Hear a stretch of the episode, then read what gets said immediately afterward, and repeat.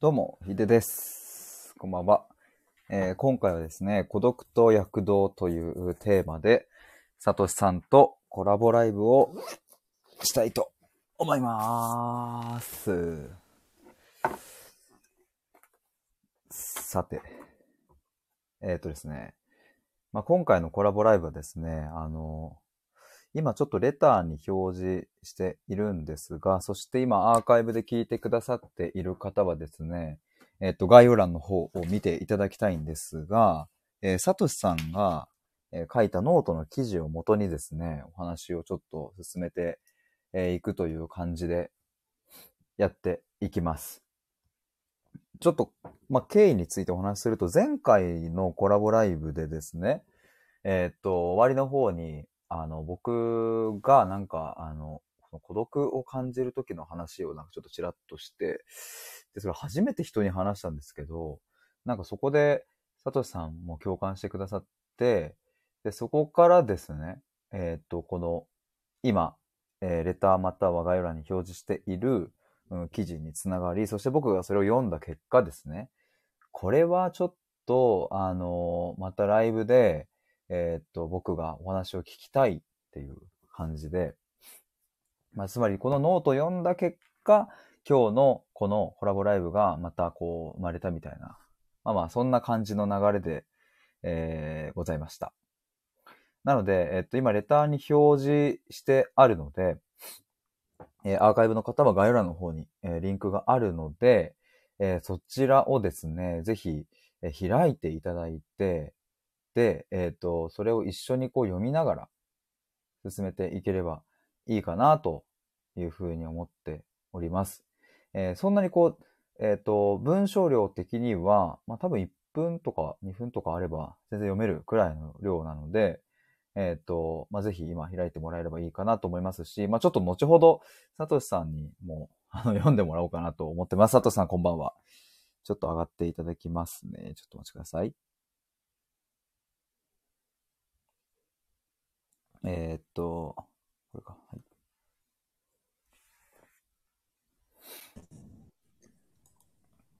こんばんは。あ、こんばんは。どうも。はーいどうも。お疲れ様です。はーい。いや、あの、今日のこのうんライブはですね、あの、今ちょっと僕説明してたの、多分聞いてくださってたかなと思うんですけど、うん、途中から。はい、ありがとうございます。そのはいノートの記事を僕がまあ聞きたいっていう、うん。その、佐藤さんが書いてくれくれた、その新しい孤独っていうタイトルの、うんうん。まあ、そこ、いやもうなんか、これまあ読んだ時に僕すぐ感想送ったんですけど、なんかやっぱね、すげえ、ううわ、うわーなんかなるほどな、こう、こういう風に表現するのかとか、いや、そこわかるなとかっていう、うん、感情が動いたりとか、うんね一方で、いや、これどういうことなんだろうっていう、その、ここもっと聞いいね。きたいみたいななんか。はい。楽しいな。今日も楽しいな。開始1分ぐらいでありがとうございます。あ、今日は、あ、あ KT さん、KT さん、こんばんは。こんばんは。お二人のコラボトーク楽しみにしておりました。ありがとうございます。いいですね。ありがとうございます。ありがとうございます。あれ、今日はサトシさんは、またあれですか、職場、職場というか、外からですか？そうです。なるほど。よし、今日も、今日もってか1時間、1時間で頑張ろうか1。時間1本勝負で 1時間ましょう。あの、終わらせる勇気ですよ。終わらせる勇気ですね。でも、対話。ちょっと一個対話を終わらちょっと今日うんそう、まさにそこ考えてて、あの、うん思ったのは、あの、その時間のところで思ったのは、やっぱうん1時間で切るっていうのを、ちゃんと決めて走り出した時の、なんか対話の、なんかこう、流れとか動きとかが、結構変わるなって思うんですよ。なんかその、まあ、伸ばしてもいいかなとかっていう感じで、うんうん。やった時の、もう別にそれはそれでこう、なんか定まらなさみたいなのがすごい楽しかったりもするけど、よし、うんうん。うん1時間できるよっていう、なんかそこを、うん。あの、まあ、聞いてくださってる方も、僕たちもうん。持っていくと、なんかそれはそれですごくギュッとしてる感じがあって、まあ楽しいなとも思ったりするので、そうだね。はい。大事ね。今日はちょっと、あれだよね終わりを決めるってのは、あれだよね。死にに、死にに行くからだよね。そう、ああ。またそっち側で話したくなってきてしまう。はい。そうですよね、本当に。生存ではなくて。うん。そうなんですよ。はい。いや、だからちょっと、まあ今は21時5分なので、まあ今からスタートということで、まあそうですね、10時、じゃあ5分というところを目安にして、ははい。じゃあ、うんえっと、1時間でお話ししていきたいと思います。思います。はい。聞いてくださってる皆さんもありがとうございます。お時間合わせていただいて。ありがとうございます。ちょっと僕あの、これどういう風にしようかなと思った時に、うん。あの、この文章をですね、ちょっとまず、サトシさんに、読んでもらおうかなと思ったんですけど。新しい。新しいね。行こう。あ、チキさん、こんばんは。ありがとうございます。ああ、あちきさん、ありがとうございます。もう、素晴らしいメンバー揃っておりますね。本当ですね。ありがとうございます。もう嬉しいないいっすね。なんか、楽しくなりました。KT さんとあちきさんが来てくれて、それだけでもうなんか開いた会を感じるよね。いや、本当に、本当にそうですね。いや、もう、これでいけるわって感じですね。うん。じゃあ、さて。音、音読。そうですね。ぜひ、あの皆さんもですね、あの、レターに表示している佐藤さんの新しい孤独っていうタイトルの記事があるんですけど、今、それを佐藤さんにちょっと読んでもらって、で、その上でちょっとお話がスタートできればいいなと思うので、うんぜひ飛んでみてください。孤独と、孤独と躍動のテーマに、えー、入る、はい。まあ、ちょっとベースとして、そうですね、ベースとしてですね。ちょっと共有しましょうかね。はい。では、はいよろしくお願いします。はい。じゃあちょっと読んでみたいと思います。はい。えー新しい孤独。えー最近僕が経験し言葉にしているある孤独について書いてみたい。えー僕が最近経験している孤独な時間は時が止まるのだ。えー僕が孤独を感じているこの体験の時間は、時間が時計の針が進むようには進まない。僕の生きている何かとぴったりくっついていて、ただ僕のままにいる。時間がそこにいるだけになる。時間はただそこにあるだけになる。ただあるだけになった時間は、場所としての存在感と同一なものとなる。だから僕が時間があると感じている存在感は、そのまま場所の存在感になる。僕が孤独を体験しているその時間の間、その場所はただそこにあるという感覚になる。いや、逆に普段から場所という、えーずっとそこにあるだけだったものが、孤独の時間に入った時、存在感を持った時、さっきまでただあるだ、ただあるだけだった場所が、時間のように流れ出すとも言える。場所が躍動し始める。場所が時間になった時、場所は存在性を放ち、生き生きとしてくる。場所はただ物理的な建物や壁や床のことではなく、逆にその壁や床や天井に囲まれた何もないところも含めた場所である。そこに差し込んでくるもの、窓からの光、洗濯物を揺らす風、生活感を感じさせる家具、台所の食器や調理器具、場所に置かれたものも場所が時間になったことで躍動をし始める。そこにはそれぞれの存在感が誰かの存在感として迫ってくる。僕が孤独になると周りが躍動し始める。そんなにも周りのものが躍動しているのになぜ僕は孤独なのかというと、ただまだ僕がこの体験に感じる感覚を孤独とし、孤独としてしか言えないからだ。時間がただあるだけになり、場所が流れ出すこの空この時空間は、今まで僕を規定し、支えていた何かがすっかりどこかに行ってしまうのだ。でもその僕を規定し支えていたものは、もしかしたら僕の躍動をずっと昔から押さえつけていたものかもしれないのだ。以上です ありがとうございます。ありがとうございま急に無茶ぶりで読んでいただきまして。読んませていただきました。いやー僭越いいっすね。いや、これ僕、本当に、そうだな。なんかこれ読んで思うところはたくさんあるし、聞きたいところたくさんあるって、まあ最初に言った通りなんですけど、はい。そもそもなんですけど、これを、あれか、うんこれってもともとなんか、アメブロとかに書かれてたんでしたっけ、それとも、あの、前回のコうん。ラボライブ、あ、これはもともと書いた、書いた文章、昔書いた文章を、はい。あの、この間のヒデさんとのコラボの最後の最後に、はい。あの、ヒデさんのあの時計のチックタックの話が出て、はいはいはいはい。体験からこう、急に二人がヒートアップし、で、それで思い出した、あの、その、チックタックの体験と近いというふう、はいはいはい近いかなと思って、ひはいまあ、思い出してね、あの、で、ノートに改めてあの後に、えー更新したっていういきさつです。なるほど。あれそえ、じゃあ書いたのはもう何年か前みたいな感じなんですか、そう、3、4年前かな。3、4年前か。はあうん。でもすごい覚えたの。この文章は自分の中ですごくこう思い入れがあるっていうか、はいはいはい。うん。あの、すごくこう覚えてる。なんか、この文章を書いたなっていうのがすごい自分の中に刻まれてる文章でうん、うんうんうん。だから、そう、ずっと残ってたんですよね。なるほど。あの、チックタックの話って、うん。あれどういう流れで出てきましたっけ？前回。流れはね、さっぱり忘れてしまいそうました。ですよね。なんか僕も。ちょっと一応あの、あの、説明というか、その話が何だったかっていうと、そうね僕が何かの話の流れで、前回のコラボライブで、なんかその、の急に孤独を感じるみたいな瞬間がある。で、なんかその時に、こう、うん。なんだろうな、例えば普通に今は僕自分の部屋にいますし、まあ別になんかリビングに行ったり、まあいろいろいつもいる場所にいるんですけど、急になんかあの時計の針の音がものすごい音量で聞こえてきて、その音量、まあ物理的な、なんなんつうんですか、音量が上がったわけじゃないのに、なんかう、んチッっていう音が、なんかすんごい耳にブワーンって入ってきて、で、その瞬間になんかグワーっていう、なんかこう、なんて言っていいかわかんない孤独感みたいなのをすごく感じて、なんかこう、時が止まるみたいなうん。感じ、あ、でも、もそういうふうに言ったら、サトシさんがそれって逆に動き出したんじゃないみたいななんか話してましたよね。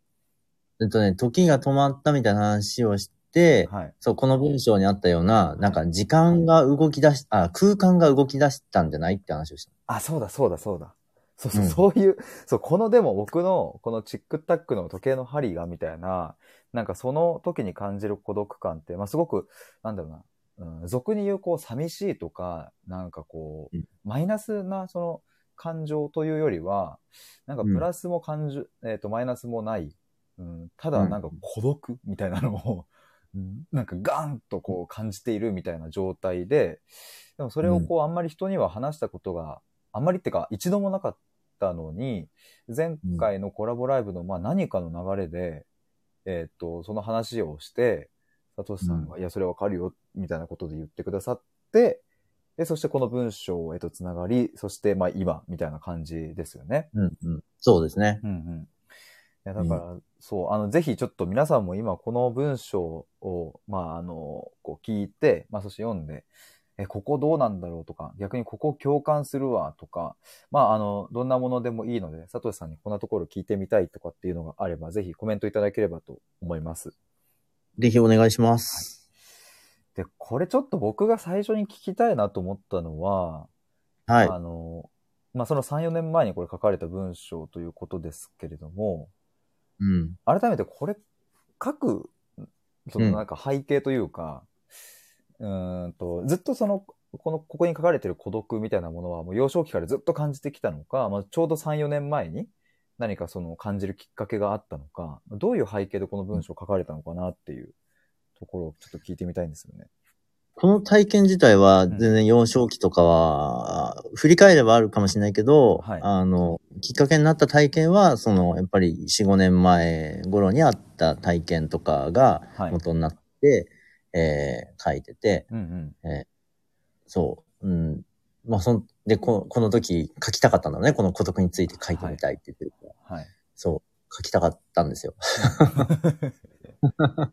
そう、え、その時になんかこの場所が躍動し始めるみたいな感覚が何か、例えば家とか、何か職場だとか、何かでこえっとねう、、はい。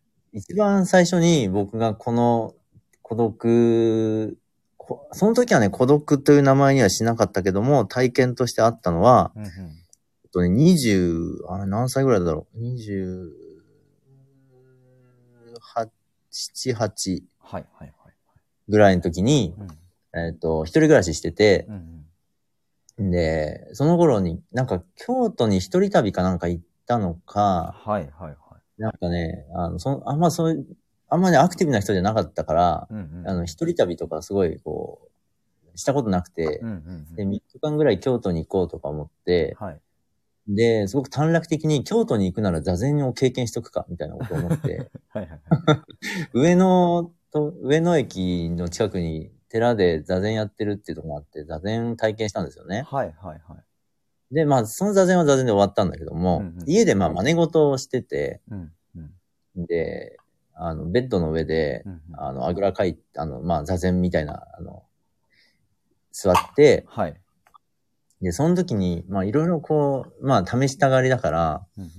あの、それこそあの、チックタック。まあ、その時は時計の音はなかったけど、その時は冷蔵庫の音が聞こえたんですよ。ああ、はいはい。ブーンって。はいはいはい。はいはい。誰もいないね、一人暮らしの部屋で、あの、まあ、座禅なのかな、瞑想なのかな、なんかわかんないけど、まあ、なんかこう、目、目薄め開けて、うんうんうんうん してて、別に習ってね、一回だけ行っただけだけど、うんうん。じゃあ冷蔵庫の音ブーンって聞こえてきたりとか、はいはい。あの、隣の道を走る自転車がなんかチリンチリンじゃないけど、はいはい聞こえてきたうんうん。あの、遠くの、あの、環、環状7号線っていう環7っていうのが、うんうん。あの、道路が大きいのが近くに、ちょっと遠くにあって、はい。まあ結構もう深夜、夜、夜の多分12時過ぎとかだから、うんうん。もう静かなんだけど、その道路の通るバイクとかトラックの音みたいなのがすごい遠くの方から聞こえる、あの、はいはい。聞こえるような車の音とかね、うん聞こえてきて、うん。うん。で、その時になんかいろんな音がいろいろいろあっちこっち聞こえるけど、うん全部を同時に聞けないかなとか思って、はいはいはいはい。冷蔵庫の音が右から聞こえてます。うんうん。えー左はなんか道のからなんか通る人の足音が聞こえてくるとかね、うんなんか、うんニールを持って歩く人のガサゴソが聞こえてくるとか、うんうんえーなんかそういう、まあ遠くから聞こえる車の音とか、うんうん、なんかそういうのを全部同時に聞こえないかな。意識って何かにフォーカスすると他のが消えるじゃない。はいはいはいはい。うんでも、聞こえてる音が全部同じ音だと思えば、うん。全部一緒に聞けるんじゃないかな、みたいなことを思って、こうやっていくと、まあ、なかなか難しいんだけど、だんだんこう、冷蔵庫の音が聞こえながら、車の音も聞こえるみたいなことが起きてきて、はいはい。なんかそんなこと言ったら、だんだん部屋の、うん。部屋、部屋がすごい広くなって、うん。なんかこう、空間、なんかこう、それこその音を広く聞こうとしたら、うん。空間もなんか、左隅も右隅も同時に感じるみたいな、天井も床も同時に感じるみたいになってって、はいはいはいはい。で、そんなことしてたら、この隣の、僕102号室だったんだけど、はい。103号室の人の気配というか、まあ物音が聞こえて、はいはいはい。あ、隣にも人がいるんだよな、とか、隣も同じような部屋があるんだよな、101号室にも同じような部屋があるんだよな、とか、うんうんうんでだんだんこう意識がこう、そこ、そこの空間だけじゃなくて、なんか見えないけどある、みたいななってって、はいはいはいはい。で、その、あの、サンモール K ってアパート名なんだけど、サンモール K の 隣にはまた家があってとか、サンモール K のあの、う後ろにもまた家があって、このサンモール K は、あの、なんとか2丁目でとか、ではい。3丁目もあって4丁目もあって、だんだんこう自分の中でこう意識がわーって広がってって、へえ、面白い。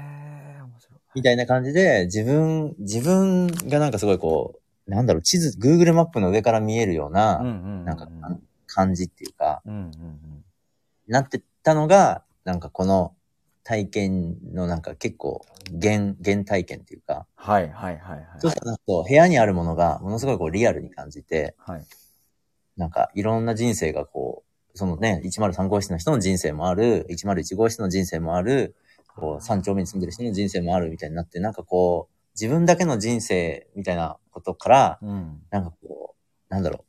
自分の人生も誰かの人生と並んでこの、わーっとこう、いろん、何、何十万人も何億人もいる人間の中の一人で、みたいなうん、とか、なんかそのバイクで走ったその、ブーンっていうあの一瞬の音も誰かの人生の一瞬だったりとか、はいはいはい。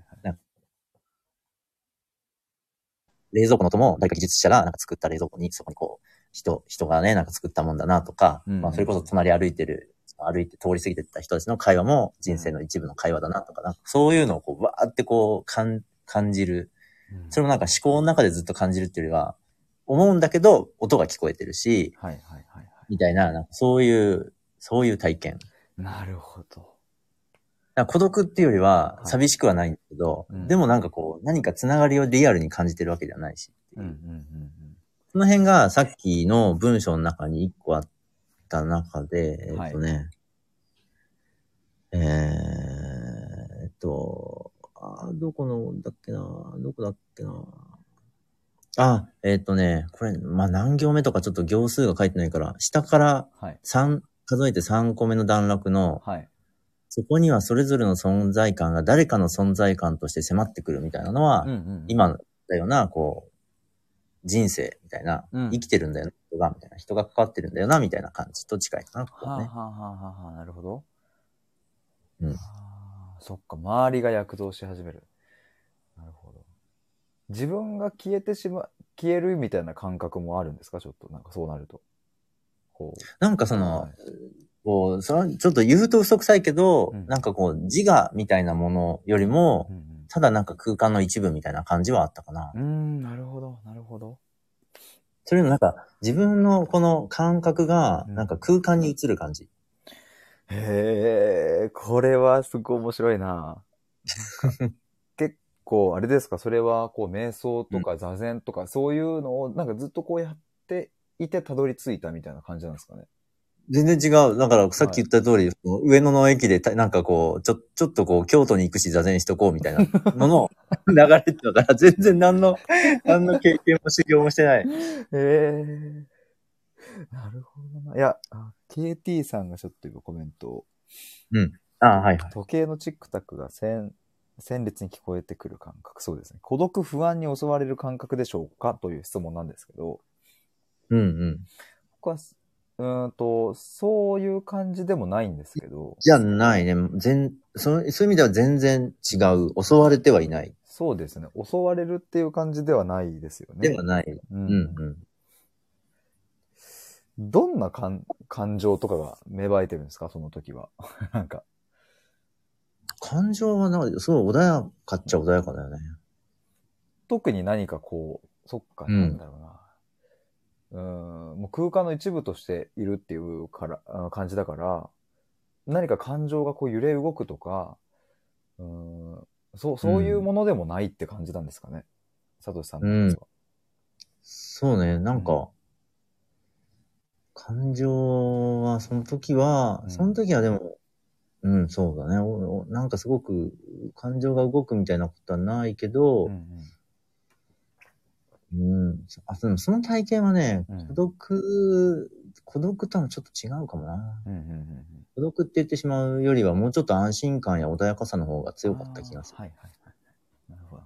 孤独はね、うん。また全然また別の体験だけど、うんこう、すごく今日ね、こうやってヒデさんがめっちゃ聞いてくれてたりとか、まあ KT さんとかね、はいあちきさんが聞いてる、他の方も一緒にね、聞いてくれてるかなとか思ったりするけど、うんえっ、と、なんかこう自分の話がうん。聞いてもらえてるんだろうかっていう不安に襲われる時とかがあって、うんうんうんあの、そういう時に、こう、あ、なんか自分の話面白くないかなとか、うんうんうんうんうん。つまんないかなとか思い始めると、はい。急にこう不安になって、うん。その話したい話をやめちゃったりとか、はいはいはい。違う話に合わせ、なんかこう、流れを変えちゃったりとか、うんうんうん。なんかそういうことを、こう自分がしてしまうことがあるんだけど、はい、わかります。僕もあるな。ありがたい。そうそう、そういう、そういう時に、はいえっと、えっとね、ある、なんでそれは、その時、その、他の話に合わせなかったのかちょっと忘れちゃったんだけど、はい。この文章を書いたからかわかんないんだけど、うんもうその時は、ああ、なんか今からしたい話とか、自分がその時体験した感じなんか話したって絶対面白くないし伝わんないし、うんその後リアクションだって結局ないだろうな、みたいなことを思い始めてもうネガティブになってるんだけど、うんうんうんでも、でも話そうって思えた時があって、はいはいはい。聞いてる人はもうなんか真顔、真顔っていうか無表情に見えるし、うんただ真剣なだけなのかもしれない。真剣に聞いてくれてるかもしれないんだけど、それがわかんなくて僕の中では不安になってるみたいな、ね。はいはいはいはい。うんうんで、えっ、と、でももうつまんないかもしれないけど、うん自分に合ったことをそのまま話そうみたいに思った時に、ものすごい怖いし、うん。ものすごい不安だし、なんか味方、味方、この世に味方はゼロぐらいになっていて、うんうんうんでも、えっ、と、肌感覚としてはすごい鮮烈で、うんそれこそ時計が鳴ってたらチックタック聞こえそうなうん。感覚でうん。自分の体験に触れていくような感じだったのね。うんうんうんで、言葉を紡ぎ出すというか、うん。その時にはどんな感じだったんだろう自分はみたいなことを、はいはい。その、スラスラ喋れないんだけど、うんうんこうだったかも、ああだったかもって喋って、うん。うん。うん。その時は、はい。あの喋ってる間は孤独。うんうんうんだったんだよ。すごい一人だったんだよね。うんうんうんでも、なんか、うーん。なんか自分の中でそれ、その体験ってのは強烈に残っていて、はいはいはい。で、思い返すと、うんその、すごく真顔でうん見ていた。その時はなんか僕は一人だと思ってたけど、うん思い返すとその真顔で見ていた人たちの存在感はものすごい強烈に一緒に残ってるんだよね。ああ、はいはいはい。えなんかどっか、あれですか、オフラインでなんか対話会みたいなのしたとき。あ、そうそうそうそああ、はいはいはい。う。うんうん。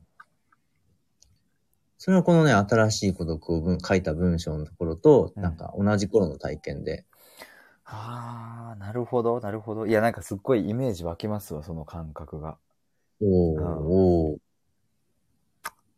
うんう。なんるほどな。なんかすごくやっぱこう、強烈になんかかん、うん。なんて言うんだろうな。この、僕最初の冒頭の文章で、うんえっ。と、僕が最近経験している孤独な時間は時が止まるのだっていうところからスタートしていて、うん。うん。で、その次っすよね。僕が孤独を感じているこの体験の時間は、時間が時計の針が進むようには進まない。僕の生きている何かとぴったりくっついて、ただ僕のままにいる。時間がそこにいるだけになる。時間はただそこにあるだけになるみたいな。うんうんうんうんうん。まあ、あの、ここ、具体的にどういうことなのかみたいなまあ聞いてみたいですけど、でもなんかこの文章からでもすごく僕も、あ、なんかそうそうそうみたいな、なんか、そういう感じみたいなのが、すごくその、チクタク話ともちょっとこう通じるところがまああったりするんですけど、ちょっとこの辺のなんかもう少し具体的に、その次の、ただあるだけになった時間は場所としての存在感と同一なものとなる。だから僕が時間があると感じている存在感は、そのまま場所の存在、存在感になるみたいなところぐらいまで、ちょっと具体的にこの辺の話聞いてみますか、解説。解説、そう、解説聞きたいですね。そうだね。その、例えばその、チックタック、チックタックが聞こえてる時って、はい。本来そのチックタックは、まあ本来というかその時計の機能としては、うんその1秒、2秒ってうん時間が進んでるっていうことをまあ示す音じゃないはいはいはい。でそれがまあ時計の針が進むっていう、でカウントされてってうん。時間が進むんだけど、うんうん。でも実際は、実際はというかその時計の針がチックタックめっちゃな、すごい大きい音量で聞こえてくる時って、うん。えっ、と、なんて言ったらいいんだろうな。あと、じそれ、そのチックタックは別に時間の進みとは全く関係ない、た、だ音として、あの、届いていて、はいはい。えー、それがなんか進んでるとかじゃなくてね、うんうんうんうん。そこになんかその、なんだろう、存在してるものの音としてあるっていうか、はいはいはい。なるほど。うん。うんうん。そう。そんで、えっ、と、なんだろう、その、僕の中でね、その、あー、なんつったらいいのかな。そうかあー、なんどう話せるかな。音って、はい。あの、僕らその、音と意味みたいなのをうんうん、こう、関連させてると思うのね。うんうんうんうん。で、チックタックって聞こえたら時計とか、はいはいはいはいはい。えっ、と、ブーンって聞こえたらバイクとか、うんうんうんうん。まあ、ブーンは冷蔵庫もブーンだけど、はいあ冷蔵庫の音とか、はいえーに日中だったらあカラスが鳴いてるとか、うんうんうんで、そこからなんかカラスが鳴いてる、カラスって怖えなとか、カラスって凶暴だよなとか、カラスっていなくなったらいいなとか、まあいろいろ、まあもしくはね、カラスって可愛いなとか、はいはい。まあこうどんどんこう、音からこう、音、で、その音は何か、で、その何かと自分の関連から来る想起されるものみたいな、こう続いて、こう、思考が入っていくじゃない。はいはいはいはい。でも、その、カーっていう音が、まあ、カラスの鳴き声って知ってるから、うん。あの、カーってなるけど。それをこう、その、僕らがそう、想起する前のただの響きがあるじゃない。はい。はーっていう。うんうん。なるほど。はい。なチックタックもまあ、そのね、こう、僕らが共有するためにこう、それを真似た音だけど、本来その本当に鳴ってる音があるじゃないうんうんうんうんうん。時計ごとに多分違うかもしれない音が。はい。とかう、んあと、バイクの音だって、あの、全部聞き分けたら違うだろうし、こうん。う、曲がり方とかね。うんうんで、冷蔵庫の音も一定の音に聞こえるかもしれないけど、なんか地味に大きくなったり小さくなったりしたりとか。しながら、うんなんか音っていうのは僕らが意味付けをする前のただ純粋な音みたいのがあって、はいはいはいはい。なんかその音を聞き続けられるかどうかっていう時に、うんその、もう冷蔵庫の音だなっていう風に概念化したら、あの、音、音じゃなくなるっていうか、あ音が終わるっていうのかな。でも、本当に音のまま聞こうとすると、音の変化の方に耳を傾ければ、うん。あ、ちょっとちっちゃくなったとか、うん。あ、さっきのブーンと違うとか、なんかそういう繊細な方に入っていけば、ずっと音って聞き続けられるんじゃないかなと思ってて。はいはいはい。鳥の鳴き声なんかね、もうピヨピヨピヨピヨっていうのを、ピヨピヨで終わらせたら終わっちゃうけど、うんうん。僕らがピヨピヨと真似る前の本当のその鳥の声があって。一声一声全部違うっていうのをはい。聞き続けるみたいなのもあったりすると思うんだけど、なんかそういうこう、音だけにこう、自分が意識にむ、意識が向いたりとか。っていうのはなんかその、この、ここに書いてある、僕の生きている何かとぴったりくっついているとか、はいはいはい。あの、それなんか、なんだろうね、僕の感覚っていうのか、このうん今瞬間の体感とかなのか、うんうんそ。の、まあ、喜びとか気持ちなのかもしれないけど、何かとぴったりくっついてて、はいはい。ただ、僕のままに、その音だけがあるっていうか、はあ、っていうような、その、この、今瞬間の感じ方みたいなことを、うん時間がそこ、そこにいるだけになる。まあ、よくね、今こことか言ったりするかもしれないけど、はいまあそういう言葉はずに、うん時間がそこにいるだけみたいな言い方をしたりとか、はあ、なるほど。表現にしてみてるのかな。で、はい。ただあるだけになった時間っていうのは、はいなんか今僕もせ説明しながらだけど、ただ音だけになった音みたいな言い方にしてもいいし、うんうんうんそれなんか僕らの意味付けを、こう、意味付けする前のものだけで、こう感じていくみたいなね。うん。うんうんうんうんうん葉っぱが揺らめくみたいなのも、うんなんか、揺れ、なんかは、なんかそう、ただ揺れのまま見続けるみたいな。で、揺れ方もずっと一定の揺れ方を機械みたいにするわけじゃないから、うんうんうん。あっち行ったりこっち行ったりするのを揺れをずっと見続けたり、雲の動きを見続けたり、はい。こ木漏れ日のね、あの、キラキラと太陽が、こう、葉っぱの間だったり、葉っぱをこう、薄く通過して、透過してくる光の感じとかの揺ら揺らぎみたいのを、うんえーずっと感じ続けるみたいな、なんか感覚うんのところだけでずっと行くみたいな、うんうんなんかそういう時間、そういう空間の感じ方みたい面白い。なるほど。これ解説してもらうの最高に面白いですね。なるほど。そういう感じなんですね。そしてコメントありがとうございます。な。ありがとうございます。あちきさん、音を意味付け、ふむふむ。ルンタルンタっていう言葉を言う、言葉を使う友人がいて、意味が曖昧な言葉ってすごくいいなと、いいなと思いました。うーん、うん、うん、うん、うん。わかんないからね。概念化できうん。そうで、KT,、はいはい KT さんが、たサトシさん、すごく繊細な方ですね。音を音として感じるだけ。うん。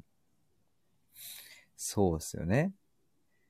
なんかあの、言葉と音の境界線みたいなことも、ね、前もあー話、ちょ、ちょっと上がりましたけど。うん。そうだね。うんうん。そうそう。僕らのこの喋ってる言葉は、まあ、意味があるものなんだけど、うん。意味、意味もあるんだけど、音のままの音っていう、こう、響きだけでこう、うん僕らの声を聞いてみたいみたいな思いがあるっていう話ですね。いや、なんかその、多分一番最初、サトシさんとお話しした時にこの話題がうん。出てきたというか、多分その一番最初のコラボライブをするに至った、そのきっかけみたいなのが、まあ多分この言葉と音の境界線みたいな話題だったと思うんですけど、うん、うん。なんかうんだんだんとそのサトシさんが見えている世界が、ね。そうだね。全貌が。そうそうそう。いや、最初の多分入り口って僕が、なんかサトシさんはどんな世界を見ているのかとか、どうやってこう感じているのかを知りたいんですっていうのを去年の多分、あの、終わりか、まあ9月、10月ぐらいになんか話して、そうだねそこからこう、もうな、今日何回目ですかね、?5 回目とか6回目ぐらいにな5る回目ぐらい。はい。で、なんかだんだんと、そのこうやってお話を聞いていくと、ええあーそっか。そういうことねっていうのがだんだん繋がってきてる感じがして、それもまたちょっと僕、これは僕の楽しみ方かもしれないですけど、僕はちょっと楽しくなってる。話しててそこが繋がってるっていうのは、うん。自分も発見ですな。いや、面白いっすよ、本当に。うん。ほどね。で、あちきさんが、えーっと、呪いから解放される感じが、あうん、ありのままを感じる、ジャッジしない。いいっすね。って。いいっすね。いいっすね。って。いいっしょ、いいっしょ。いや、いいっすよ、本当に。うん。なるほどなだからこれ、そう。そんな感じの感覚や体験を、この辺は言葉にしていますという。そうですよね。で、次のその、僕が孤独を、ってとこですね。僕が孤独を体験しているその時間の間、その場所はただそこにあるという感覚になる。いや、逆に普段から場所というずっとそこにあるだけだったものが、孤独の時間に入った時、存在感を持った時、さっきまでただあるだだけだった場所が、時間のように流れ出すとも言える場所が躍動し始める。このあたりは、まあちょっとさっき話したところと、あれかもしれないですけど。そうだね。はい。あの、その、この場所の躍動っていうのは、さ本当にさっき言った話とまだ続いてるんだねって思って自分も読んでて、はいはい。あの、時間の方が進むんじゃなくて、やっぱ場所の方の躍動、うんうん。あの、葉っぱが揺れる、雲が流れる、あの、木漏れ日が揺らぐとか、ああの、もう場所の躍動なんだなっていうのを今話した流れとこの文章をもう一回ね、読んでもらって、ーうん。あの、な場所の存在感、場所の方の動きはいはい。うんに、なんか、だから、まずはね、ば、なんか動くってことはまあもちろん時間が進んでるんだけども、うん。あの、自分の時間が進むんじゃなくて、うんうんうんうん。場所の時間が進んでるっていうか、うんうんうん場うん。場所が動いている。場所が流れている。僕はもうなんか、僕の方は普遍、普遍化するっていうかっこよすぎるけど、はい。僕のことはどうでもよくなってる。そのああ。木漏れ日、今、こ今、木漏れ日でしかないみたいな。今雲今、木漏れ日ですみたいな。はいはい。ぼ僕が木漏れ日を感じているみたいな、僕がは消えて、うん。木漏れ日の揺らぎみたいなことだけになってるとか、なるほどな。なんか、そういう感じだったりとか、はい。まあ、さっきのね、部屋の話だったとしても、うんうんあの、別にね、なんか、なかなか部屋の中に揺らぐものとかね、なんかないんだけど、うん。うんうんうん ね、うんこう、27、8歳の男子が一人で6、6畳、あの、1K みたいなところに住んでても、まあ、雑多な部屋ですけど、うん。うんうんまあそれでも、なんかその、なんだろう、置いてある、例えばなんかね、こう、あの植物とか、観葉植物とか、うんうん。なんだろう、床になんか置いてある本とかノートとか、うん。えー台所の食器とかも全部、なんかこう、何かしら、えーあ、でもそうだ、歴史があるじゃないって今言おうとしたんだけど、うんうん。歴史の方に入っていくと、ちょっとなんかこう、さっきのこう、そのものだけじゃない方に入っていくのかな。ああ、なるほど。はいはいはいはい。でも、うんなんかそれを感じ、感じつつも、なんかそのストーリー、頭がストーリーに入っていかずに、ただノートがあるなとか、うんうん。観葉植物が今この空間にあるなみたいな、うん。そのなんか存在してるっていうことの方になんかこう、すごく感覚のウェイトが高いというような、あの、時空間。なるほど。いや、なんか、ちょっと今話聞いてて、その、うん僕はそのチックタックはまあもちろん部屋で、えっ、と、聞いているっていう状況でしたけど、そういえばうんみたいな、去年の、いや、一昨年ぐらいかの、うんと、ちょっと山梨の方に行って、えっ、と、うん。そこで森林浴みたいなのをした時があったんですけど、うん。なんかまあそこに、にこう、まあいわゆるハンモックみたいなものがまあもともとあって、そこにバーンって寝て、上を、を見上げて、そこはもう、ザーってこう、葉っぱがこう、もう揺れに揺れてるわけですよ。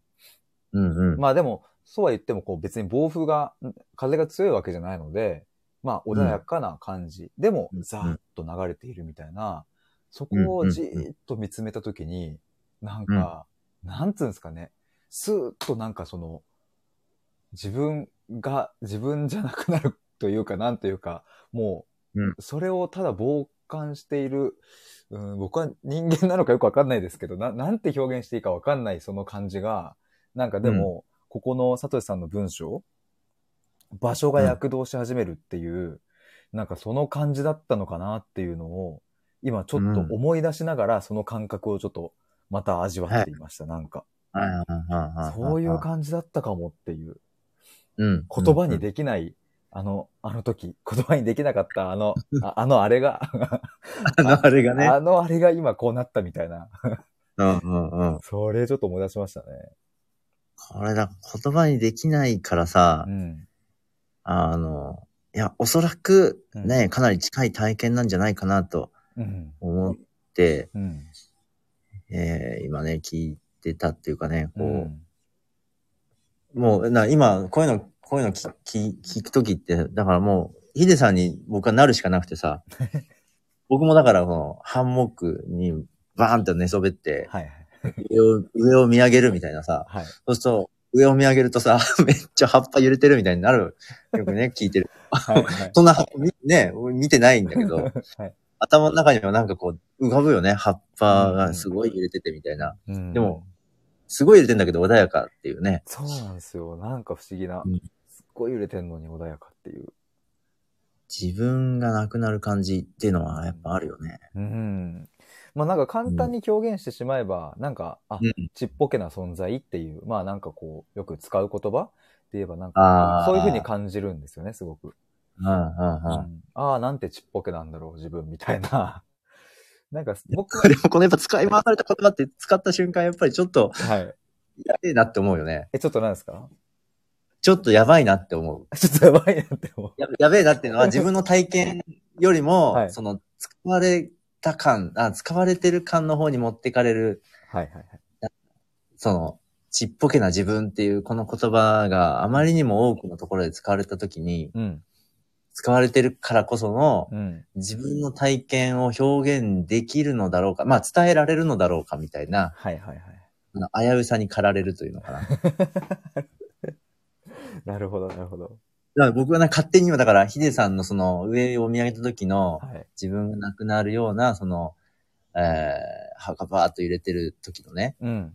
体験体感やその、何とも言えない言葉にならないものっていうのが、まああった時に、うん。ちっぽけな自分は、なんかこう、すごくこう不安になったね、今、こう。そのなんか、ヒデさんにあっただろう体験が、なんかこう、社会的な言葉にこう、吸い取られていくような、はいはいはい。勝手にね。はいはいはいはい。なるほどね。いやでも僕自分では、だからそう、本当にどう表現していいかやっぱわからないみたいなのが、うんうん。ずーっとなんかやっぱあったので、うん。いやだから今はなんかこうしてそのチックタックの話から、そしてこの文章に巡り合っているというところにものすごく、なんかこう、いや奇跡、奇跡っていうとなんかすごくあれですけども、なんか僕としては運命的な出会いをめちゃくちゃ感じるんですよね、とても。いやー、嬉しいね。なんか、いや、なんか、うんそう。この、僕は結構さ、やっぱ、まあ対話とかもそうだし、傾聴とかもそうだけど、うんその、僕らがその、なんだろう、自分、うんなんて言ったらいいんだろうね。こあーと、やっぱその言葉にならないものっていうのが、はい。あこの間のコラボでも話して、その、こんな話題があったかもしれないけど、うんうん言葉にならないものが、うんあの、ないものになってっちゃうのが、すごく僕は、なんて言ったらもったいないっていうか、あの、すごくこう、感じたり、感、その、えっ、と、そうだね、感覚、こ感覚とかって、その、すごくこう、自分自身、ああ、ここはなんだろうね。でも、そっちの方、はい。そっちの方にうん。も、すごくその、生きてることだったりとか、やっぱその存在してることだったりとか、うんまあ、喜びとかね、うんうんまあ、もう悲しみとかもあるかもしれないけど、うん。うんやっぱそっちにこう、すごくこう、し自分だったり、その誰かと関係したうん。ことによって、あの、やっぱ生じた、その生きてる体験っていう、生きてることみたいのが、うん。そっちの方にすごく乗っかってるはずなのに、うん。言葉にできないっていうだけ、言葉が見つからないっていうだけで、うん。誰にも共有できなかったり、誰にもこうシェアできなかったり、誰にも理解してもらえなかったりっていうことが、ものすごくこう、こう、生きるってことを、はい。なんかこう、貧、貧しくさせてないかなっていうのがすごくあって、ああ、はいはいはいはい。うん。そう、あわのその言葉こそ、やっぱ僕らは本来用いた方がいいんじゃないかっていうのがすごくあるんだけども、うんその言葉を用いる機会があまりにもやっぱ少なかったりとか、はいはいはい。でもやっぱなんか、ね、僕、こう、この、この文章もすごいこう、書くのに、うん結構、まあ、スラッと書いたんだけど、うんうん。あの、この言葉が出るまでは結構な苦労があったし、はいはいはい。でもだからこの言葉を受けて、なんかこう、ヒデさんがね、こううん言葉にできないものっていうものを言葉にできないっていうことを何度も言いながら、でもここに今表そうとしてくれるような気持ちになってくれてるのが嬉しいし、いや、ほんとそうっすよ、マジで、でも。本当に。いや、場所が躍動しているとか、あそう、でもなんかそうそう、なんかそう、そういう感じみたいな、なんかそういう、うんこうなんかやっぱ盛り上がりますよね、自分の中で。それそれ、ああ、そうね。盛り上が、盛り上がるよね。盛り上がっ、あーこれでも、ここで、この、この話題で盛り上がれるのは、やっぱ僕はもうちょっと今最高すぎる そしてコメント、皆さんありがとうございます。はい。KT さん、自分が感じた感覚はそのままノートに反映されていますでしょうか？私は自分の感覚を文章で残すのが苦手で、いざ書いてみて、あれこれなんか違うな、違うってなっちゃうことが多いので、ということですが、どうでしょうか？この文章はかなり、僕の中では、あの、もちろん100%でもないけども、うんうん。まあ、かなりか書けた、えー、なと思う思えてる文章の一つですね。あの、感じた感覚をそのままノートに反映できてる方のあの文章だなっていう、うん、感じがしてる。もちろん、その、うんもっと、もっと洗練させることはできるかもしれないけど、うんうん。でも僕も KT さんみたいな、うん、なんか書いてて、なんか違うなってなっちゃうことものすごい多くて、うん。あヒデさんとかめっちゃこうブログとか毎日書けたりとかしてて、すっげえなって思って、全然できないと思って。いや、でも、確かにでも、あの、うん僕もその毎日ずっとやってきて、うん思うのは、なんか、ん。多分もうそろそろ500日ぐらいになるんですけど、でも、うん。これってまあ日付だけ見たら、あ、500日もやってきたんだということになりますけど、最近の感覚としては、うんとうんうん。自分の中で使える言葉だけしか使えてないっていうもどかしさがすごくあるんですよ、なんか。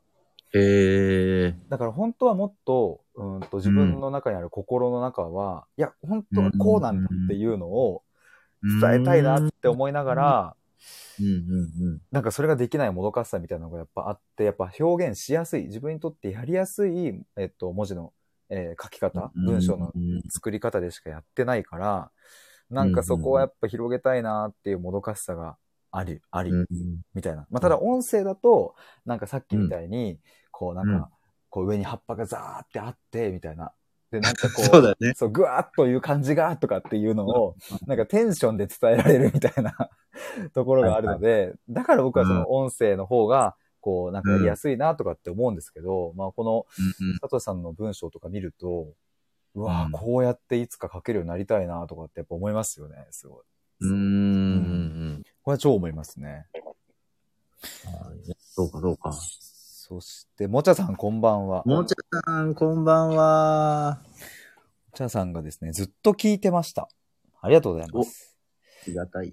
この孤独の時は思考ではなく感覚的なものですか？それを言語化しているイメージ、という質問ですが、うんうんどうでしょうか、うん。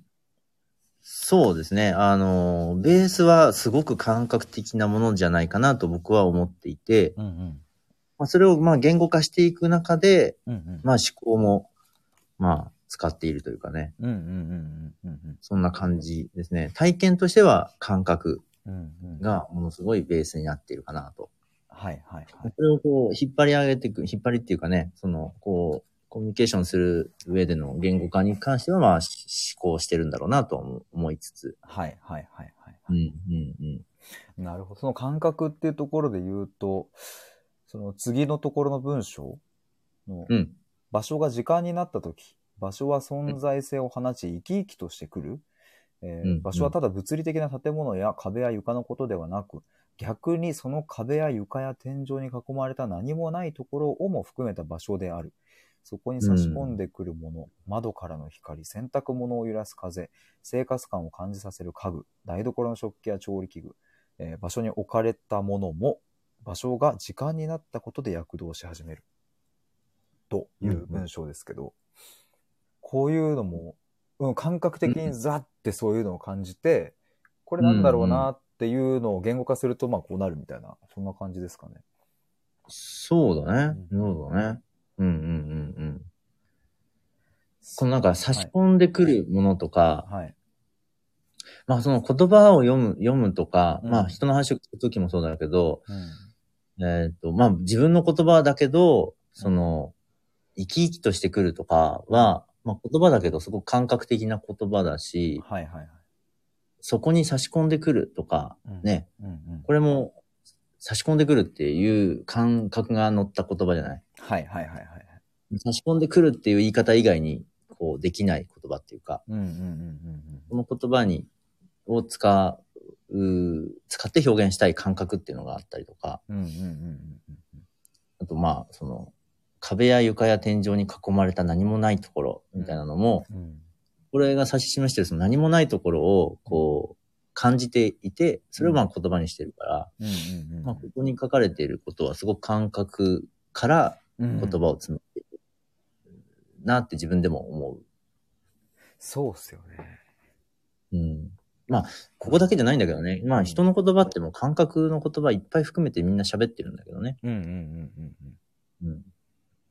なるほどなうん。いまあ、やこのね、こういう、なんか窓からの光とか、かうん揺らす風、家具、食器みたいに、こう言葉を並べるときも、これは視点の移動だから、うんうんあの、し視力っていうかね、この視覚の感覚うんうん。を、あの、言語化してるうん。っていう。ところもあるかな。説明がものすごい思考的だね。いや、でもそうじゃないと説明できないみたいな感じですもんね、多分こう。まあそうだね。うんうんうん。でもなんかやっぱこれはめちゃくちゃ、その、僕の中でもすごくこうやっぱイメージが湧くというか、うんと、なんだろうな、窓からの光、洗濯物を揺らす風、生活感を感じさせるっていうところの、ところ、それこそイメージしたときに、なん、か、やっぱりその、なんかこう、孤独、うん、そしてその場所が存在性を放っているっていうことだったり、なんかうん。躍動していくみたいなものが、ん。なんだろうな、これ何で感じるんだろうな。まあなんかこうジブリの映画とかかななんか、うんジブリなのか、なんかそういうアニメーション映画とかでもそういう、千と千尋とか今すごい僕思い、ちょっとついたんですけど、なんかうんうんうん。千と千尋のなんか最初千尋となんかあの家族が、えっ、と、うん車で、えっ、と、なんかこう、なんかすごい祠というか、なんかすごい変なところにこう迷い込んじゃって、森の中をこう行くときに、うんうん。なんかこう、えっ、と、なんなんだろう、神様のなんかこう祠がこうバーってあったりとか、うん。えなんかこの先行って大丈夫みたいな感じのやり取りをしてるときに、千尋がこう外を見て、えっ、と、車の中から外を見て、なんかこう、わ、なんかやばそうみたいな感じの空気感でこう見ているシーンとかがゆっくり流れるところがなんかこうあったんですよね、なんか確か。うん。なんかそういう、ゆっくりとその光景がさーって流れているみたいな。ただ、でもその、うんうん、そこだけゆっくり時間が流れているわけでもなければ、でもゆっくりかと思いきや、うん、結構そこはうん場所が躍動しているから、なんか果たしてゆっくりなのかもよくわかんないけど、まあ、なんかすみません、うん僕はちょっとその感じを今ふわってこう、なんか蘇ってきたというか、こういう感じなのかな、みたいなのがちょっと感じたっていう、うんそんな話でしたね。うん。ああ。なんか、うん今のその最後のところとか、うんその、ゆっくりなのかどうかも、場所は躍動してるからわからないっていうのは、うん。すごくね、そのこと、表現は、もうすごいわかるなと思って。はいはいはいはい。そう。あの、なチックタックも、あの、ね、普通だったらまあもっとさっささっさ秒、秒ってね、気づいたら30秒、1分、気づいたらもう5分も過ぎてるとか、うんうんね、今日のタイムはもう54分ですけど。早っ。ま。あ時間ね、あっという間に流れるけど、チックタックの時はものすごいゆっくり時間を感じるんだけども、はい。あの場所自体は躍動してるから、うんそのエエネルギー量というか、うん。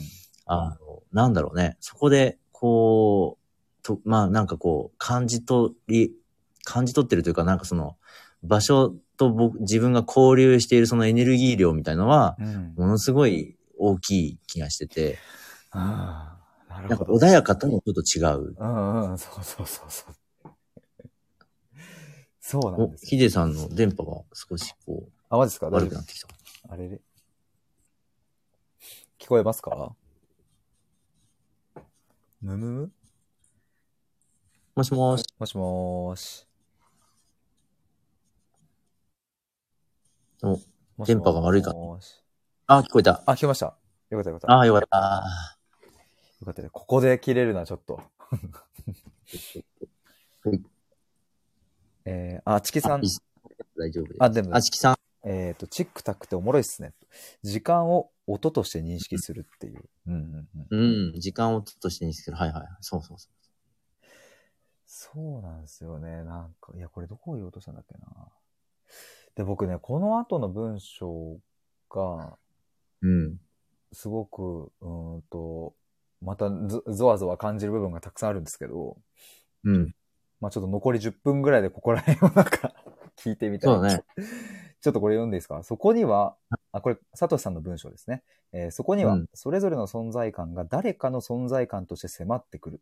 僕が孤独になると周りが躍動し始める。そんなにも周りのものが躍動しているのになぜ僕は孤独なのかというと、ただまだ僕がこの体験に感じる感覚を孤独としてしか言えないからだ。うん。うん時間がただあるだけになり、場所が流れ出すこの時空間は、今まで僕を規定し支えていた何かがすっかりどこかに行ってしまうのだ。でもその僕を規定し支えていたものはもしかしたら僕の躍動をずっと昔から押さえつけていたものかもしれないのだ。うーん。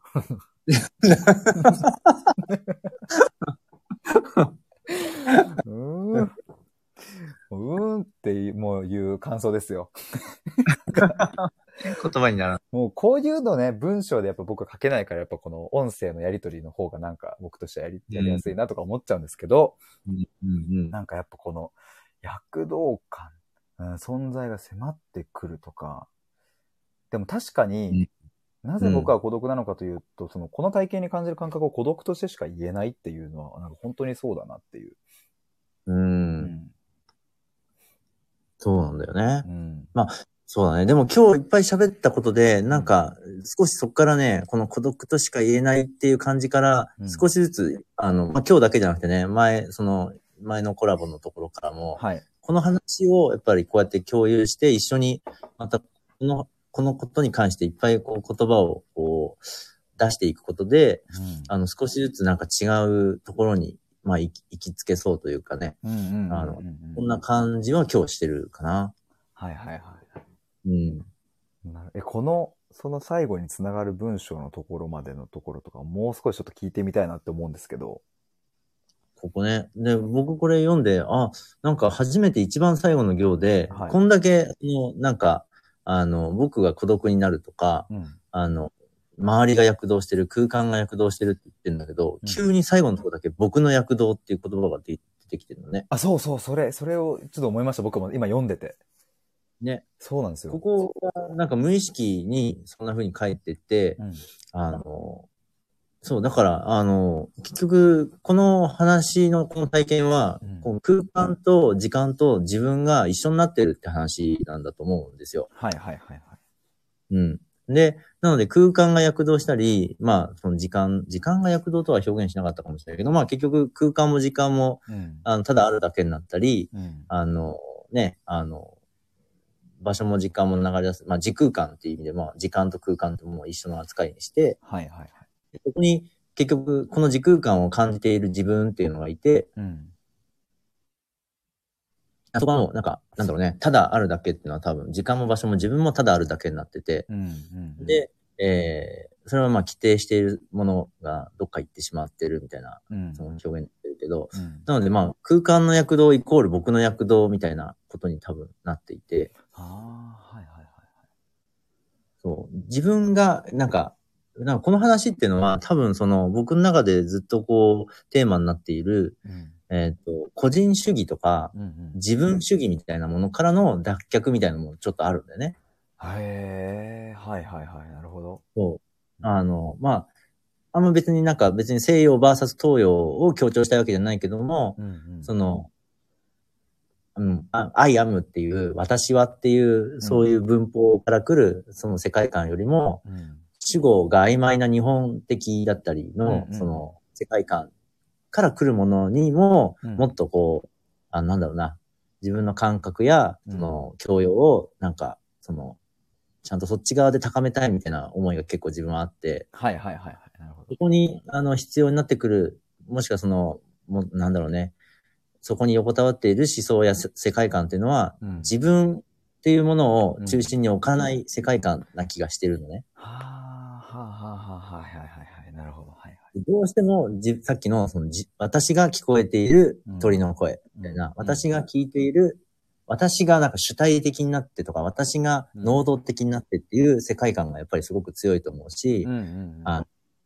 自己肯定感とかね、うんうん。自分が自分を肯定する、自分が自分を褒めるとかね、自分が自分を認めるみたいな、うんうんものすごい自分主義が強い気がしてて、まあそれで、あの、成り立つパワーや発揮されるパワーっていうのはもちろんあるから、うんうん。否定じゃないんだけど、それだけでいくと何か僕らは失っていくものがあるんじゃないかっていう気がしていて、はいはいはいはい。もっと、その、なんだろう、逆に自分をガンと消してみたときに躍動する空間と、はい。えっ、と、それによって、あの、もう一回帰ってくる躍動っていうのかな。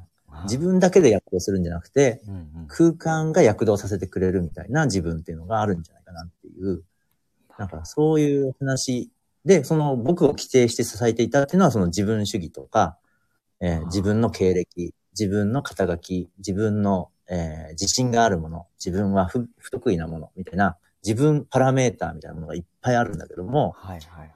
全部どっか行って、ただ、えーいます僕、みたいな。でも僕でもない、い一緒にいます、みたいな。はい一緒です。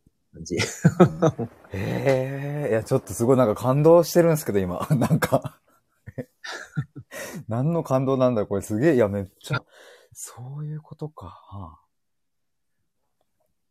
あれ？また僕の音が悪くなってるかな？あ、大丈夫、大丈夫。あ、大丈夫ですか？ヒデさんの言葉にちょっと自分が今ちょっとこう、言葉を失った。あの、ちょっと響響きっていうところですけど。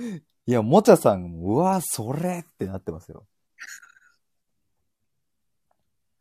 それ、それじゃないですか？どうですか？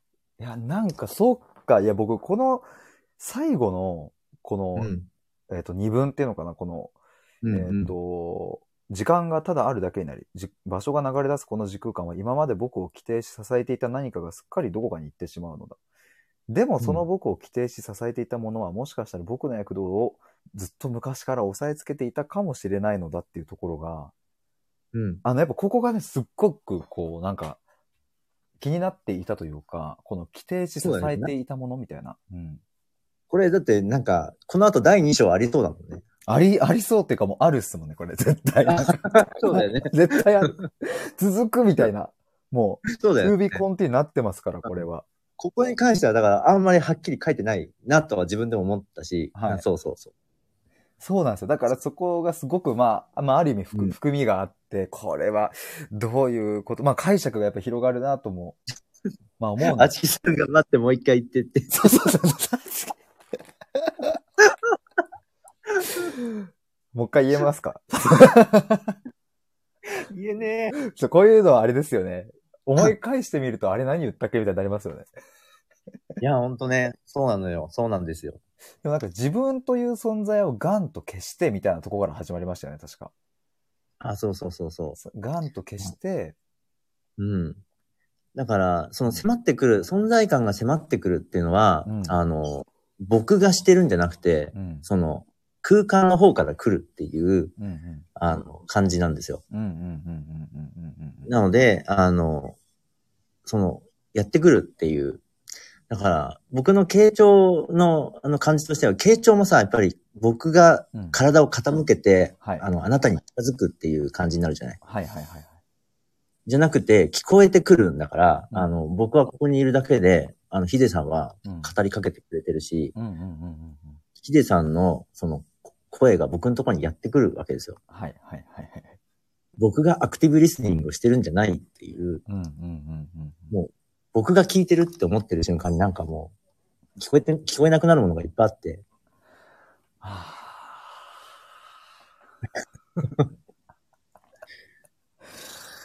ああー、なるほっていうような考えを、考えを持ってる。まあ、それでもやっぱり自分を消すなんていうのは、まあ、それこそさっきのね、なんか修行じゃないけど、わかんない。そういうのをした人が成し得るなんか境地なのか、もともともう特定的にど。自我みたいなものね、弱いね、人たち、まあ、すごく素直なね。うんそんなこと言ったらもうもう僕はもう自我の塊だし、あの、自意識過剰系なので、はいもう、も うそんな僕がね、こんな自分をなくす、自分を消すなんて言えるか、このどの口が、みたいな感じなんですけど、はいでも、あの、だからこそなんか、そういう、あの、なんだろう、体験や、まあ、境地に憧れたりとか、うん。そういう世界観に憧れたりとか、うん。えーなんかそういうところに行ってみたい、それもみんなで行ってみたい、みたいな、うん。なんかそういう望み、いや、ななんつうのね、希望、なんだろうね、とあって、うんうん。あの、こういう話、うん、を、こうやってできるのが、すごい今、僕はもう至福の時で、うんいやー、嬉しいなーでも僕もこのは、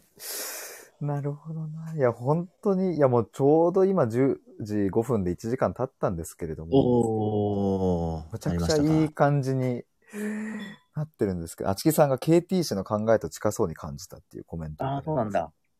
いやー、もなるほどな。いや、なんかあの、まあちょっともう最後感想を言って締められればなと思うんですけど、あの、うんそうですね。僕もその最初のこのチックタックのこの経験、まあ小学生ぐらいの時に初めてこう、ゾワッと感じて、う、うん。で、まあその後も何回かそういう、なんか、うわんみたいな感じが何回かあったんですけど、うん、うん、なんかでもその、自分を規定しているものそのさい、あのうん、サトシさんの言葉を借りれば、うん。なんか自分を規定しているものはその瞬間どっかに消え去ってしまって、うん、なんかすごく、うん、まあそれはじゃあ場所が躍動しているのか自分が躍動しているのか、えっ、と、ちょっともうそこまでもよくわかんなくなってますけど、でもなんかそういうことだったのかなみたいな。やっぱりこう、チクタクの針の音が聞こえる瞬間っていうのは、ううん、なんか、そうですね。いろんな、こう、自分の、うん、うん。を決めているものや、自分はとか自分がみたいなものがなくなっている瞬間だなという、そんな感覚を、今、サトシさんの言葉で、うんうんそんな感じだったかもっていうのがこう思えたりして、なんかこの話をちょっとまたこれいろんなところでしたくなるし、そしてその、やっぱこの新しい孤独というノートの記事、うん。その先にまでもうちょっと踏み込んでみたくなりましたというのがこの1時間の感想です。本当に。ありがとうございました。佐藤さん、いかがでしたか？どうでしたか？いやーもうね、うんすごい、すごい1時間だったな。あっという間、本当に一瞬で終わったな。はい。もう、でも、こあの、これがだからあっという間に終わったけど、うんもう今体感してるものとしてはもうギュッとしててすごい。うんうんで、それはその、なんだろう、えっ、と、この1時間っていうのが、うん。あの、僕が僕の今までの体験をここにすごいこう、ヒデさんがね、こんだけ聞いてくれてね、うんやっぱこんだけかん味わってくれてね、はい。うんで、ね、あの、あちきさんも、もちゃさんも、あの、ケイチさんも、うん。あの、聞いてくれて、うん。あの、なんつうんだろう。あーあとね、えっとなんかその、やっぱ経経験したことっていうのを、こうやって言葉にしていくことで、はい。もう一回うん。経験するんですよ。はいはいはい。追体験というか、うんうん。ありますね。なんか、うんこの、言葉になってなかったものがうん、こういうふうに言葉に、しかもまあ丁丁寧にっていうかね、その、うん。その時の感じを、うん。こう、残したまま言葉にしていくっていう、はいはい。こういう時間っていうのは、あの、なんて言うんだろうね。なもしあの、まあ、しょ、しょ、まあ、消費、消費ではないというか、あの、うん、うん、生生成されるものだなって、あーうん、違うな。そういう、な 間違ってないけど、いやでももっと超わかりますよ。それは。すっごいわかる。そんでね、えっ、と、もう最後なんだけど、はいあの、あ、なんだっけな、えっ、とね、えーあ、そうそう。あの、まあ、自我とかね、うん自分とか自我とか言うけど、うん。そう、僕が思うのは、その、時間がな、時間がただあるだけになるっていう表現を、うん。それ、こう、僕がここでしてて、うん。あの、あ、もうちょっとこの、この時間がただあるだけになるっていうことに、うん。あの、この自分が、まあ、亡くなるとかいう話を、こう、もうちょっと付加できるとしたら、うん。それこそ時間っていうものが僕らのその自我だったり、うん。えっと、僕らを規定しているもの、それはその今まで何をしてきたかっていう過去だったり、これから何をしたいっていう自分がいて、はいはい。計画とかね、うん。まあ明日また会社に行きますとか、うん。ね、いろんななんか旅行に行きますとか、うんうん僕らにはこう、まあその計画、まあこれからしたいこととかね、うん。うんっていう時間もあるし、うん。今まで何をしてきたっていう時間があるし、うんそれによってなんか自分はこれが得意だとか自信があるとか、うんうんあの、こういうテストを受けて、あの、誰かに認められてるみたいな、うん時間上に全部そういうものが載っていて、はあそういう中尾聡ですとかね、そういう秀ですみたいなね、はい。あるけど、っていうものが、あの、っていう過去未来みたいなものが、うんまあ、消えて、えー、この瞬間、うん、ただ、あの、あるだけの時間と僕と空間だけみたいな、うん。っていうところに、その自分がなくなるっていうのは、なんか、多分言いたいことがそういうところに入ってくるかなと思って。なるほど、そう。え、めっちゃそうっすね。確かに。だからその、ハンモックに揺られて、はいはいはいあの木揺らぎを見てるときに、はい。明日何しようかなとかは多分考えてないんじゃないかなと思確かに考えてない。う。うん。何も考えてどうない。生きたかなみたいなことは、まあ、そう、階層みたいなのあるかもしれない。その、ただこの瞬間にみたいな話は、別にその過去と未来が消え消えるっていうのは、うん。その思考的な時間が消えるんであって、うんうん。感覚的な時間っていうのは、多分、本来、あの、現在に全部備わってると僕は思ってはいるから、はいはいはい。感覚的な未来も、まあ、この瞬間に全部あって、なんかそういうような時間っていうものが、なんか思考的な時間から感覚的な時間にこうシフトするような、あの、時空間の話としてもらうと、そういうなんか自我みたいなものじゃないはい自分っていうのが現れるんじゃないかなっていう。で、そこに生きてるとか、はい。あの、これからまあ死んでいくとかうんいうものが本来そこにあって、うんそうじゃない時の死んでるとか生きてるって話は思考的な、あの、机の上の生き死にみたいな、そういう感じがしてます。いやー、これぜひ皆さん、これもう一度あの、レターにあるノートちょっとこれ終わったら読んでみてほしいなって、僕もちょっともう一回読むわ、これ。ちょっとなんかすごい、また違う見え方がしてくるというか。いやー、ちょっと感動です、僕は。ありがとうございました、本当に。いやこちらこそありがとうございました。ちょっとコメント皆さんありがとうございます。KT さんが、お二方のトーク、面白かったです。拍手。あありがとうございます。ます。もちゃさん、自分が消えて音を聞く感覚あるのですが、サトシさんの言葉にハッとしています。うまく説明できないですが、また聞きたいです。ありがとうございました。ということです。もちゃさん。ありがととうございました。そして、さよりさん、こんばんは。こんばんは。興味深く聞かせていただきました。ありがとうございました。皆様、良い夜をということで、さよりさん、ありがとうございました。ありがとうございます。そして、あちきさん、時間そのものになるみたいな感覚なのかな興味深いです。うんうんうんうんうん。はいはいはい。いやー、これはですね、ちょっと、あの、またぜひ、あの、機会をいただければ、ちょっともう少し、まあ、この文脈でも面白いと思いますし、またその時のホットなワードでも、あの、そうだね。はい、いいと思いますし、はい。ちょっとまた、あの、サトシさんとはお話できたら僕は嬉しいなと思います。本当に、今日はうん。1時間ちょいありがとうございました。ああ、こちらこそありがとうございました。めちゃくちゃ感動したっすね、僕は、本当に。はい。あもう、なんか、なんかそのヒデさんの感動を僕が今、僕は僕で味わってます。いや、これ毎回ちょっとこれだけ言いたいんですけど、その、サトシさんと話してる時のその僕の顔の表情や体の動きも本当は全部伝えたいんですよね。もう、あの、めっちゃ後ろに体のけどって、うわーみたいにやってる時もあったり、うん。もうあともう一点を見つめてめちゃめちゃもう口角上がりまくってる瞬間があったりとか、まあそういうのも全部伝えたいんですけど、まあまあ、あの、いつかなんかそういう時があれば。そういう時がね、あれば。